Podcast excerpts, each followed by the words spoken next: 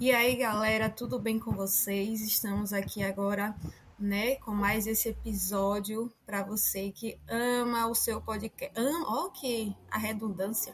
Ama o seu podcast favorito, Sertão Zou, né, aquele podcast da zootecnia para zootecnistas. E como eu sempre venho batendo na tecla, a zootecnia é um campo vasto e hoje estamos aqui com um profissional, com um zootecnista que vem trazer para a gente uma temática diferente, né? Cada episódio é uma temática diferente.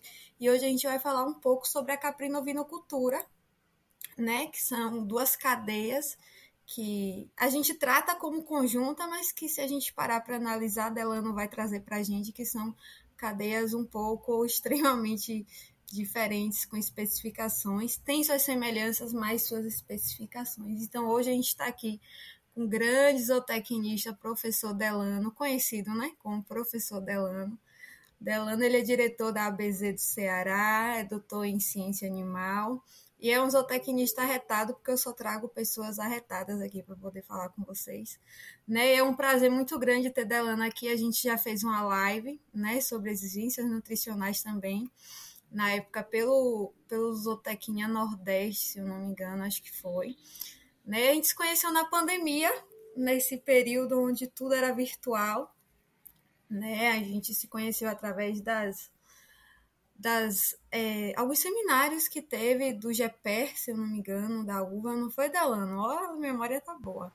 E de lá para cá a gente criou aí um laço de amizade, né, de profissionalismo. Então, não, nada mais justo do que ter Delano aqui hoje no Sertão Zou para falar um pouquinho com vocês. E aí, Delano, tudo bem? Se apresente aí pro pessoal. É, boa noite, Paloma. Boa noite aos espectadores. É, é um prazer estar aqui novamente, né, Paloma? A gente entrou lá em contato na época que os alunos ainda perguntam, né? O JEP estava bombando na época lá, na época de pandemia. A gente estava um pouco acirrado lá com aquelas questões, né? E aí a gente foi convidado para participar lá do Zootecnia Nordeste, falar um pouco lá de exigências né? E até então a gente vem aí acompanhando o trabalho da Paloma, né, nos podcasts delas aí, então é sempre um prazer, né, primeiramente a gente ser convidado a participar. É, no podcast a gente fala muito de zootecnia, né, então é, não tem como negar, primeiramente pela zootecnia, né, Paloma, e segundo porque é uma cadeia, é um assunto que eu me identifiquei desde que entrei na zootecnia, que é a caprina e ovino, certo? E assim é, é, são culturas, né, ou os pequenos ruminantes que é minha outra paixão depois da zootecnia, é claro, tá? Mas a gente também tá sempre aí melhorando, tá? É, essa perspectiva, os pontos de vistas. E aí vamos bater um pouco desse papo aí sobre caprinos e ovinos hoje à noite aí, tá certo? Tá certo, Delano. Mais uma vez, muito obrigado. Tá vendo, gente, que eu falo com vocês? Que antes da gente gostar de qualquer coisa, a gente gosta da zootecnia. Todos os convidados, zootecnia. E não é combinado, não. Não é combinado, não. Todos os meus convidados falam exatamente isso que o Delano trouxe pra gente. Porque falar da zootecnia pra gente é, é vida. É o que a gente vive, é o que move, né? Cada um de nós. Então, para começar, vamos lá, né, Delano, falar um pouquinho sobre como está esse cenário atual, né, na nossa região da caprino-ovinocultura. Como é que se encontra aí essas duas cadeias? É, a gente tem que falar, um, acho que o cenário começou a mudar bastante, sabe, Paloma? Principalmente depois desses anos aí, né, 2015 até 2013, mais ou menos, 2017, que a gente teve uma seca muito prolongada aqui né, no nosso Nordeste. É, e querendo ou não, esse rebanho ele cresceu muito, principalmente no estado do Nordeste. Né? Por incrível que pareça, sempre quando eu vou falar de nutrição de pequenos ruminantes e de caprinos e ovinos, eu sempre boto uma foto de um lado de bovinos e a outra de caprinos e ovinos e eu me pergunto quem foi que sobreviveu na seca. Né? Quem foi que alimentou os produtores na seca? Quem são mais adaptados ao nosso clima semiárido, principalmente aqui no estado do Nordeste? É claro que se a gente for diferenciar, existe um pouco, é claro, a diferenciação de sistemas criados aqui no Nordeste e de sistemas criados mais para a região sul, principalmente. Né? No sul, no sudeste. É, mas o cenário atual, as perspectivas são as melhores possíveis. É, a Embrapa Caprinos, principalmente, tem trabalhado algumas perspectivas, né? Uh, que a Caprino Ovino, ela está se organizando mais, ela já está tendo um, uma melhor abertura de mercado. É, antigamente a gente não escutava muito, né, dizer que se gostava muito de, é, de carne de carneiro ou de leite caprino e ovino. Hoje a gente tem muitos produtos, né, leite em pó caprinos, queijos dos diversos tipos, né, com diversas misturas aí de caprinos e ovinos, uma delícia, um mais delicioso que o outro. E sem falar as carnes, né, de, de ovinos, que tem aí sido um grande momento. Uh, um pouco antes da pandemia, eu acho que em 2017 ainda, é, eu já comecei a ver já um pouco dessa mudança, que eu já estava vendo que estava tendo essa questão da gourmetização, não é? Então eu já consegui ver um pouco de hambúrgueres, por exemplo, com carne de, de cordeiro. Né? Então, para mim, foi uma surpresa e uma coisa boa, né? Porque sempre a gente comia esse hambúrguer, porque é uma carne que a gente gosta muito, né? Quem gosta realmente para onde vai, faz essa procura, sabe, Paloma? Não, é assim, é, até que a gente percebe que em todas as regiões está tendo essa diferenciação, né? Quando a gente fala de desafios, a gente sabe que a, a cultura, ela meio que travou a a comercialização dos produtos de caprino e ovino, né? Tem gente que, que tem ranço, essas palavras, ah, não, porque o ranço da carne, ranço do leite, porque é forte, porque é isso. Então a gente, a gente via muitas desculpas, né, principalmente pelo consumidor, que de certa forma esbarrava a comercialização desses produtos e como não tinha comercialização, meio que os produtores não tinham aquele ânimo para poder, poder produzir, né? Se eu não tenho para onde escoar a minha produção, então não tenho como investir aqui, mas isso veio, veio como bem Delano falou, hoje a gente já vê até em prateleira de supermercado é, produto da, da Caprino Vinocultura, inclusive minha, minha prima ela é gestora de cooperativas e ela na residência fez algumas viagens. Na Chapada ela encontrou cachaça, encontrou cosméticos feitos a partir do leite de cabra. Então, assim, vem se difundindo, né? O que era um, um, uma barreira, né? Hoje vem se difundindo cada vez mais aí, aí pelos estados. Né? Isso é, é, é muito feliz, né? A gente vê, porque eu, eu adoro a carne de carneiro adoro um queijo de cabra, doce de leite de cabra, tudo que vem dos pequenos ruminantes. Eu, e eu acho que o sabor é, é aquele sabor característico e é gostoso. Não é que é forte, é o sabor característico da raça, da espécie, né? Eu particularmente amo é, coprodutos aí da, das cadeias da caprina ovinocultura.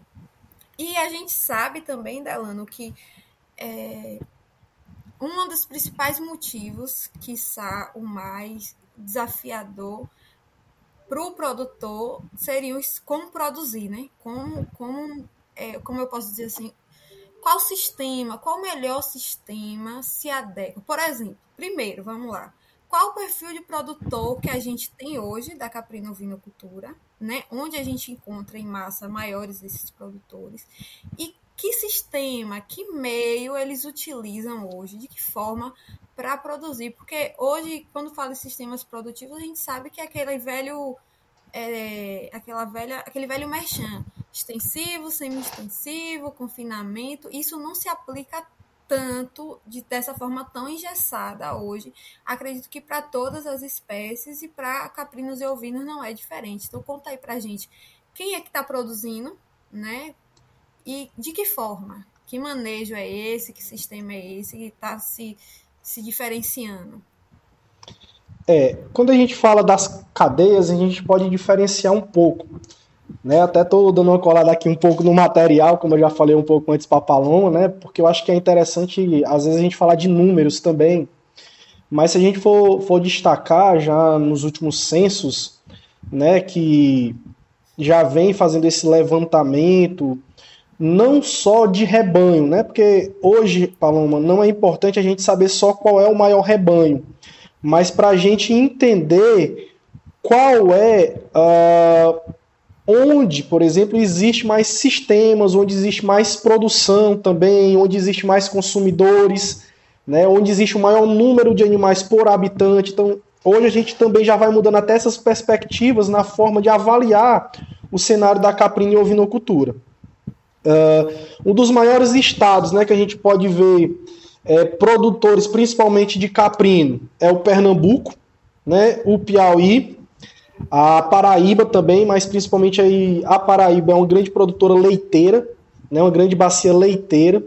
Uh, recentemente, no Congresso Nordestino de Produção Animal, a gente teve aqui com o Felipe, de Minas Gerais, que é da Qualibé, e ele trabalha muito, principalmente com sistemas de caprinos leiteiros lá para a região de Minas Gerais, né? Ali para a região de Belo Horizonte, toda aquela região. Então, assim, ele já, ele já trouxe lá uma perspectiva que eles têm lá de uma organização mais de cooperativas, de associações, principalmente questões de cooperativas, né, em que o produtor consegue se organizar melhor. Então, se a gente for trazer para cá já a gente tem aqui, na questão da ovino, a gente tem o Ceará, que é um dos que se saem também na produção de caprinos. A Bahia, é claro, né? o estado da Paloma aí, tá? Se destaca nos dois setores, certo? E a gente vai destacando esses estados tá? que são grandes produtores também, é, e tem essas peculiaridades, né? principalmente um mais para bacia leiteira, de caprinos, outro. E, tem, e às vezes tem muito aquilo, né, Paloma? Quando se fala de ovinos, se fala muito de carne. Quando se fala de caprinos, se fala muito de leite. E a gente também tem que tirar um pouco desse misticismo, porque caprinos tem uma carne excelente também. Eu fui a Petrolina em outubro do ano passado, comi umas costelinhas de bode que é a coisa mais deliciosa do mundo. Né? Eu acho que nem o osso ficou, sabe? E se a gente for também ver, um dos melhores queijos mundiais é feito de, que... de leite ovino, né? Então a gente também tem que tirar um pouco desse misticismo, mas assim, é uma evolução. Então eu acho que baseado nisso, tá? A gente já tem essas evoluções e é bom porque a gente tem essa caracterização. Aí eu vou criar ovinos, então eu vou criar para carne. Eu vou criar cabra, então eu vou criar para leite. Né? Então tem, tem todas uh, essa, essas caracterizações. Né? E aí, se a gente for ver uh, os principais uh, desafios né, dessas cadeias, Palomo, e o perfil desses produtores, o desafio sempre é o mesmo: é a organização ele já está muito mais organizado. Mas eu participei uma vez de uma live com o professor Irã Borges, nessa época do JEP, que é o cabeça, basicamente, né? Mestre da Caprine Ovino, né? No Brasil, grande conhecedor. E é, é, me veio alguns, alguns questionamentos, sabe? Quando conversando com ele, que tipo assim, aqui no Nordeste, o perfil do produtor é o quê? Subsistência. Produtor ele tem ali, às vezes, quando muito, 20, 23 cabeças de, de ovelhas, de ovinos, isso falando do rebanho como um todo. Já que se a gente vai um pouco ali para Paraíba, já tem alguns rebanhos realmente bem especializados com a questão leiteira.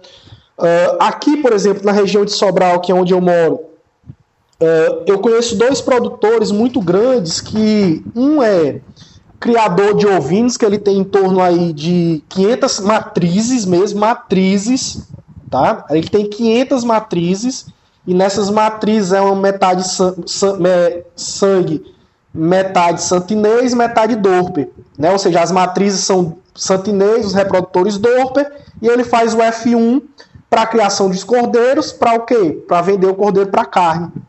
E eu conheço produtor aqui de caprinos também, que tem um, re, um rebanho com em torno de 300 cabeças boé, né, dos animais boé. Tá? Então, assim, a gente já pode ver também alguns produtores bem pontuais, mas ainda é muito pontual, sabe, Paloma? Uh, e a gente vê muito. É, tem uma colega minha, uh, a Sandra, que é a diretora da ABZ do Maranhão, que ela trabalha muito com esses rebanhos genéticos. né? E muitas vezes a gente diz que é de pista, né? Com quem trabalha. Mas assim, se a gente for ver, a gente também tem que tem esse mercado, mas a gente também tem que dosar um pouco, sabe, Paloma? Porque será que um animal desse mesmo tem condição de viver da forma que o pequeno produtor cria? Não, tem que ser uma criação mais especializada. Né? Então, quando uma criação mais especializada, eu até concordo de criar esses animais mais especializados, com uma maior carga genética. Mas para um pequeno produtor que está ali para uma subsistência, vende seus animais para o programa de aquisição de alimentos, né? tanto para a questão do leite como para a carne.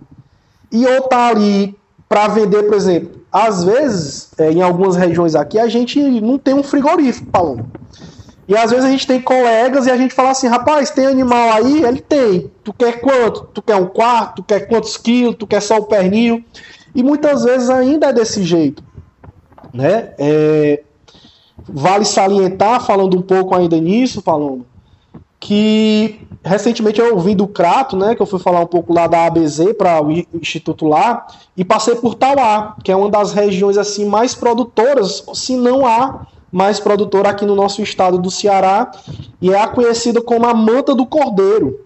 Né? Então lá ele já tem esses produtos, já tem artesanato, ou seja, já tem segredos de pessoas que temperam essa carne, né, e não falam esse segredo. É, já tem pesquisas que dizem que lá ele tenha um gosto diferenciado de outras regiões por causa dos alimentos que ali tem. Então, tá vendo? São perfis que vão sendo gerados pontualmente, mas a grande maioria aqui no Nordeste, sabe, Paloma, são pequenos produtores que criam caprinos, ovinos, bovinos, aves, suínos, que tem uma criação mista. Né? Então, assim, apesar de muitas vezes a gente ainda ter esse maior rebanho no Nordeste, mas ele ainda é muito pulverizado em pequenas propriedades. E quando a gente vai trabalhar na caprina e ovina, a gente tem que entender que a gente tem que ter uma visão empresarial.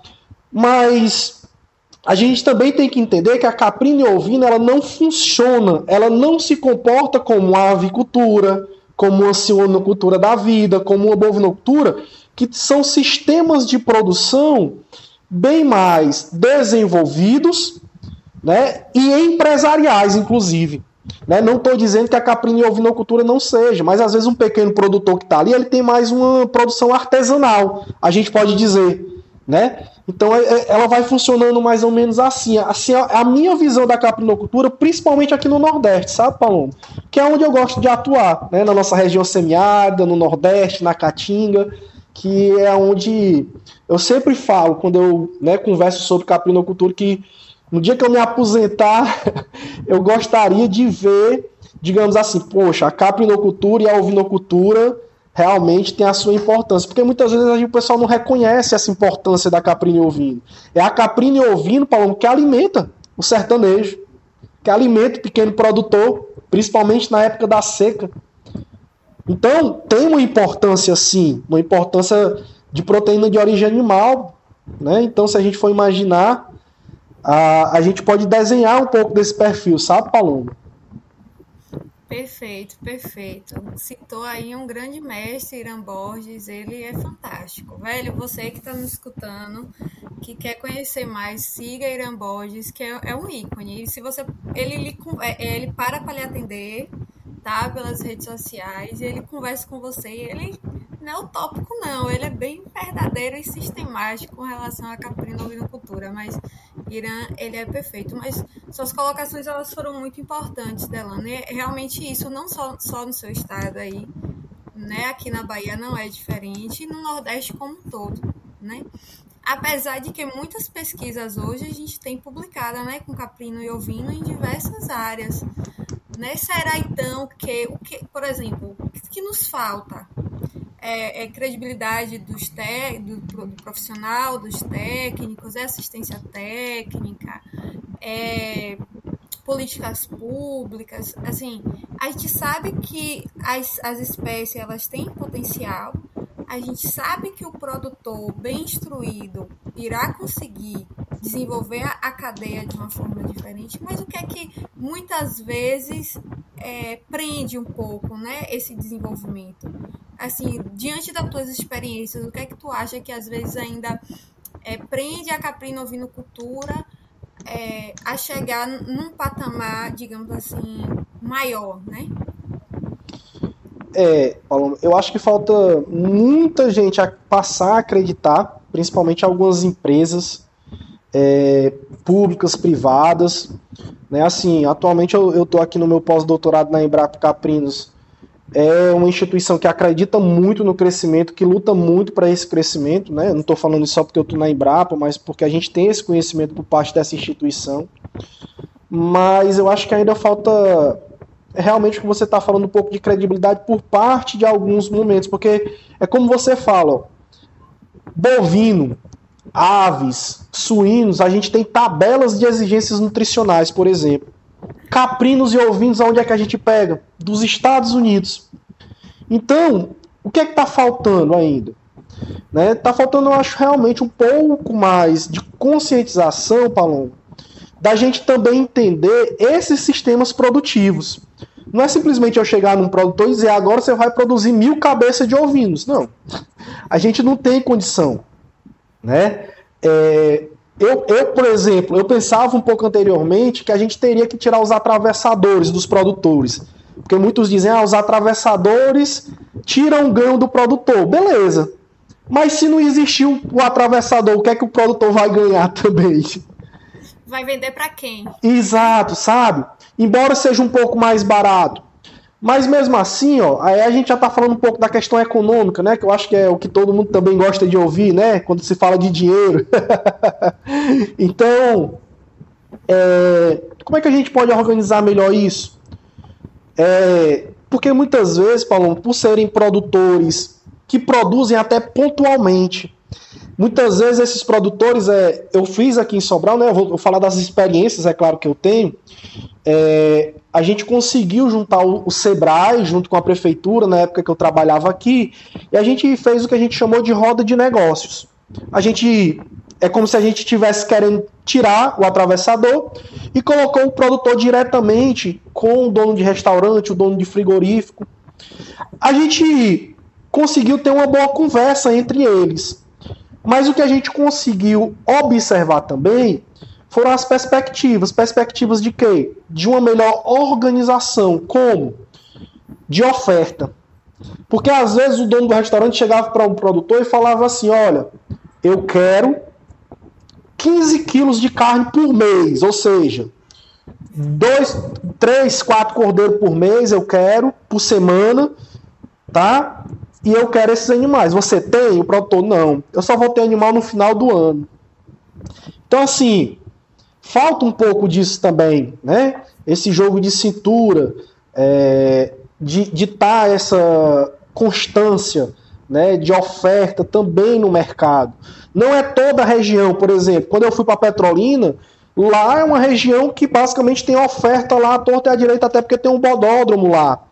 Né? Mas, por exemplo, aqui em Sobral, é um pouco mais complicado, sabe? Não se tem, às vezes, já cheguei em restaurantes que tinha assim uns pratos de, de caprinos, de ovinhos, né? Tinha um pernil de, no, no molho de ervas com arroz de não sei o que, sabe? E toda vez que a gente traz pesquisadores de fora, levava nesse restaurante. Uma vez a gente chegou nesse restaurante, foi pedir o prato, não tinha porque não tinha animal. Né? Então, olha, olha, né, essas perspectivas, se a gente for ver. Então é como eu estava falando, Paulo, mas a gente tem que traçar isso de região para região. Uh, nessa época também, né, que a gente fez um grande levantamento e eu pude conhecer melhor ainda, né, a Caprine ouvindo. É, tinha uma profe... tem uma professora, né? Tinha não, porque ela é viva ainda, a professora Aline Landinha aqui na UVA, que trabalha exatamente com rebanhos de morada nova, né? Ela trabalha com rebanho de conservação Uh, e eu perguntei para ela se ela conhecia algum rebanho, né? Porque na época eu estava na prefeitura, para a gente visitar os produtores e ver se eles queriam participar um pouco desse festival, ver a, a experiência desses produtores em outras cidades, para a gente trazer para cá para Sobral. Uh, ela passou para a gente que existia um rapaz aqui na Serra de Guaramiranga, no Ceará, que é muito conhecida essa serra, sabe? Em que ele tinha o que ele chamou de boutique de carne, Paloma. O que é que ele tinha nessa boutique de carne? Ele tinha um rebanho exclusivamente de animais morada nova, que são animais de raças localmente adaptadas, né? Que no mais comum a gente chama de raças nativas, é claro. E ele vendia lá um quilo de pernil chegava a 90 reais, Paulo. Então, assim, ó, às vezes são produtos locais. E se a gente for imaginar também, a carne de caprino, principalmente de ovinos, ela é um pouco mais cara. Por quê? Não que ela não seja de todas as classes, né? Mas ela é uma questão também diferenciada também. Ela é uma carne diferenciada, ela não é tão comum como a carne de bovina, como a carne de aves, de suínos, né? E nessas localidades elas têm esses mercados, olha. O cara vendia, ele disse que às vezes colocava lá quando estava em alta estação que não dava para quem queria. Né? O pessoal já tinha que encomendar para ele. Sabe? Então, se a gente for nessas questões, é, a gente vai trabalhando nisso, sabe, Paloma? É, e eu penso também um pouco, não sei, é, hoje eu trabalho aqui na, na, Secretaria de Desenvolvimento Rural e a gente vê um pouco também da questão individualista, sabe, Delano? É, talvez se a gente se a gente conseguisse, né, influenciar eles positivamente a uma associação, a uma cooperativa, talvez as coisas ficassem mais fáceis, mas ainda a gente tem que desmistificar isso. Não falo nem só dos produtores da, da pecuária, mas dos alimentos vegetais também. Então, assim, eu acho que até para concorrer a, a editais, para bater numa porta de, de, um, de um comércio ou de apresentar um produto, até por conta da ciclagem de produto, como você bem falou, né, que tem que estar tá em oferta para, o, para as demandas de mercado, né, eu acredito que se esses produtores conseguissem se cooperar, ficaria até mais fácil essa questão da comercialização e de uma oferta de um produto mais assíduo, né? Mas infelizmente eu acredito que não só aqui na Bahia, acho que conversando até com outros colegas de outros estados, é, principalmente pequeno produtor, tem essa ainda dificuldade, tem essa desconfiança, que eu nem culpo eles de certa forma, porque foi algo que acontecimentos que fizeram com que eles hoje tivessem essa insegurança e às vezes nós técnicos é, com ética profissional, né, que queremos fazer dar certo, muitas vezes não conseguimos desmistificar isso é, do, do produtor, até mesmo por uma questão de insumos, por uma questão de né, ração, de alimentos. Se a gente pensar, como bem você falou, caprinos e ovinos resistem à seca, tem, tem, época que eu acho que o produtor se pergunta, meu Deus, o que, que eu vou dar para o animal comer que não tem água, que a gente sabe que a água é limitador de consumo, né? Então, é uma situação assim, uma, nem a gente sabe explicar às vezes direito como é que o animal faz essa esse metabolismo funcionar faltando muitos nutrientes, faltando alimento, faltando água, né? Então assim, a gente deveria aplaudir de pé os caprinos e os ovinos, porque não, não sabemos muitas vezes como que eles dão essa resposta positiva para os produtores, mesmo em situações totalmente assim adversas, né? É, vale comentar também, sabe, Paloma? Agora recentemente no Congresso Nordestino, é, eu tive aí a satisfação, né, e o prazer de coordenar o simpósio, né, de caprinos e ovinos. É, e aí a gente convidou um produtor e esse produtor ele era cooperado. Né? Então, assim, ele disse que começou com 10, 15 animais, hoje ele já está com 150 mas ele faz parte de uma cooperativa. Né? Então, assim, muitas vezes ele falou uma coisa que a gente tem que pensar um pouco. Às vezes, quantidade não é tudo, e sim a qualidade. Foi uma coisa que ele falou. Ele disse que enquanto ele não pudesse, ele não ia aumentar para 150. Mas a ideia dele era de ele aumentar e chegar até os 200 ao final do agora de 2023, por exemplo. Né? Então tem essa questão da cooperativa que você bem falou que já ajuda muito. Infelizmente não funciona em todo lugar, né? A gente sabe que é muito difícil lidar, a gente entra na zootecnia muitas vezes para lidar com animais, vai lidar mais com gente do que animal, né? Mas até com o produtor do que o próprio animal, basicamente. Certo? Mas uma coisa que eu acho bem bacana que a gente poderia dar uma pincelada e colocar como ponto muito importante na Caprine Ovino, sabe o que é, Paloma? O marketing. Sabe? o quão de divulgação tem o produto da caprinocultura e da ovinocultura em relação a bovino, a avicultura, a suinocultura. Se a gente for ver, a gente vê muito pouco. Muitas vezes eu chego num supermercado aqui na minha região, encontro uh, um, uma lata de leite em pó caprino, mas nunca vi nem a propaganda, nem em rádio, nem em televisão, e hoje, principalmente que a gente está né, na era da mídia social, a gente não vê isso. Por exemplo, lá na Nova Zelândia e na Austrália, principalmente na Nova Zelândia, né, que é um dos polos produtores mundiais de, de ovinos, o produtor que está lá na cooperativa, parte do dinheiro que ele investe vai para o marketing. Vai para o marketing desse produto. Sabe, eu gosto muito de falar do marketing dos produtos, por exemplo, o doce de leite de cabra de viçosa né? Então, uma coisa que eu tentei trazer, por exemplo, para cá para Sobral foi qual é o marketing que a gente vai fazer para poder cultivar a cultura da caprina e ouvindo que o pessoal comece a procurar, mesmo aquele pessoal que não goste, quando vê o marketing, porque quando você vê no mesmo no Instagram, ah, abrir uma nova sanduicheria gourmet na sua cidade, tem um sanduíche disso, que tem um sanduíche de não sei o que mais, você vai lá porque você já fica até curioso, né? Então começa o pessoal a procurar, começa o pessoal a repostar, mas a gente vê muito isso na Caprina e Ouvindo? Não. Então eu acho que é uma coisa também, Paloma, que a gente tem que trabalhar. É claro que a gente tem que começar da base, da organização, de ter a constância, de ter tudo isso, para que a gente consiga fazer um marketing e dê conta uh, da procura, da demanda por esse produto. Mas se a gente fizesse um maior marketing, seria também uma forma da gente estimular mais também, sabe, Paloma?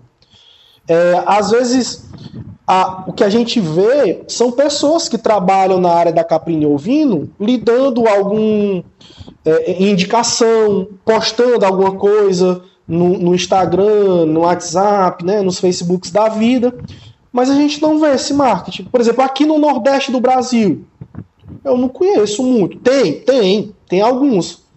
Mas não tem um marketing que passa na televisão. Né? Eu vou, vou citar marcas, por exemplo, como a Sadia, como a, a Perdigão, como a Ciara, que tem marcas que trabalham com aves, com suínos, e as que trabalham com caprinos e ovinos. Cadê? A gente às vezes fica se perguntando, não é? Cadê o marketing? Eu acho que falta um pouco mais desse ponto aí também, sabe, Paulo? Não, perfeito, perfeito. E as, o marketing do Capri da Vinocultura é você chegar na vendinha, naquele boteco, ó, oh, eu vendo, eu produzo, você tem interesse. Eu tenho uma amiga minha que ela produzia, na época da faculdade, os pais dela são produtores, né? E ela ia nos botecos da, da faculdade oferecendo, infelizmente, é, não vamos dizer que é uma. Como é que eu posso dizer? Um preconceito né? Eu acho que é como, como a gente falou antes, é uma falta de conhecimento. E essa falta de conhecimento também pode ser gerada justamente por conta disso, né? A, gente precisa é, falar mais sobre a caprinovinocultura, a gente precisa desmistificar mais a caprinovinocultura. E bem como você falou, esses produtos precisam de marketing. Hoje, até o frango, o marketing do frango, o frango não tem hormônio, imagine. Imagine se tivesse, como não seria esse marketing, né? E frango não tem hormônio, tá, gente? Essa briga nossa é antiga, mas assim, é necessário, né, fazer um marketing legal dos produtos, dos coprodutos, dos beneficiados que, que a cadeia gera, que são produtos de boa qualidade, com sabores é, bem individuais, bem intrínsecos e que quem prova ama, gosta, né? É impossível você é, resistir a um ensopado, a, a, uma costelinha, como você falou, a boca cheia de água falando. Assim, aqueles que não conhecem precisam se dar a oportunidade de conhecer, né? E eu acredito que a gente precisa ter aí uma interrelação, não sei, com quem, com o que, para começar realmente a expandir. Que produto temos, né? E quanto mais se expandir, quanto mais a gente ganha mercado, visibilidade, que é o que precisa, né? A produção ela vai aumentar, né? Ela vai aumentar. Então assim, caprinovinocultura é esse mundo, né? próprio nome já diz cadeia, são vários elos, né? Manejo, sistemas produtivos, nutrição, genética, marketing, comercialização, beneficiamento. Então, se a gente conseguisse, né, nós, falo nós profissionais, a gente conseguisse fazer com que essa engrenagem aí ela, ela rodasse, né, de forma perfeita, o produtor ia ganhar muito e a gente ia um cenário de caprinos e ovinos muito maiores na nossa região. Né? A gente vê que outros estados também produzem, mas o destaque, como você bem falou aí nos últimos censos, é o Nordeste, não tem por onde correr.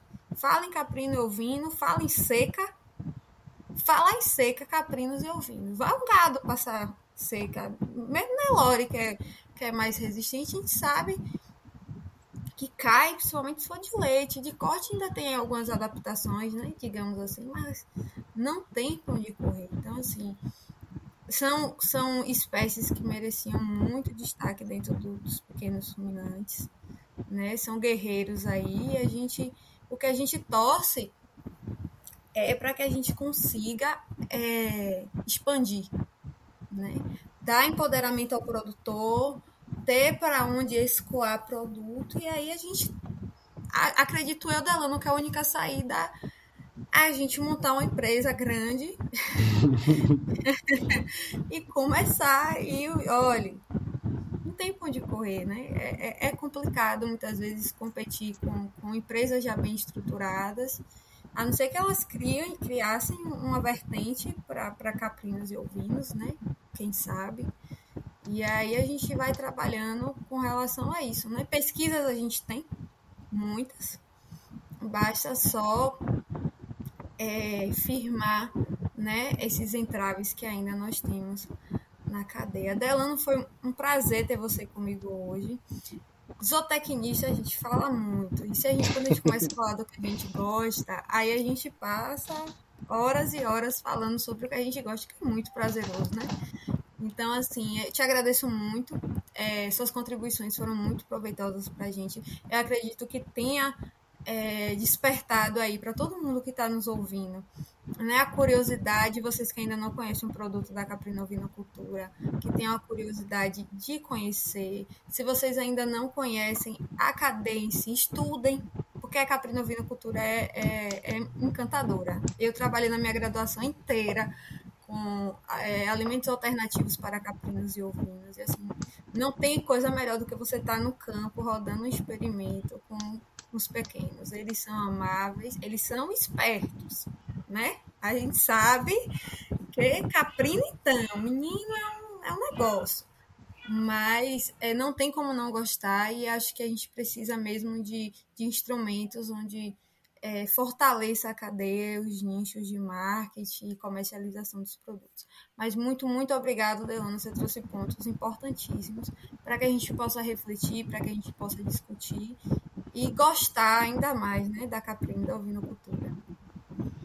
É, eu que agradeço, né, Paloma, o convite para falar dessa cadeia ou dessas cadeias né, tão importantes, é, primeiramente para a alimentação e sobrevivência do sertanejo, creio eu, e eu tenho certeza disso, mas também para que a gente possa começar a olhar né, com outra visão ou né, ter outra visão dessas cadeias, entender né, que, que é uma carne diferenciada, que é um leite diferenciado, mas que ele tem o seu potencial, ele tem o seu valor, né, e a gente tem que começar a, a fazer isso. É aquela questão, ah, eu nunca provei sushi, aí eu vou para um lugar, vou provar. Por que, que você não vai num lugar e não procura?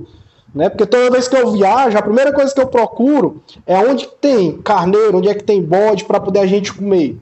Né? Toda vez que eu viajo para uma cidade diferente, eu tento fazer essas procuras. Ou tem queijo de leite de cabra, opa, tem carne de carneiro, vou passar numa cidade que é muito conhecida. Então, tentem procurar também né, isso e, e tirar essa desmistificação, né, que vocês vão adorar e vocês vão ver que essa cadeia ela, ela engloba a gente igual a zootecnia, Palão. Muitas vezes, né, muitas pessoas falam: "Ah, não foi eu que escolhi a zootecnia, a zootecnia me escolheu".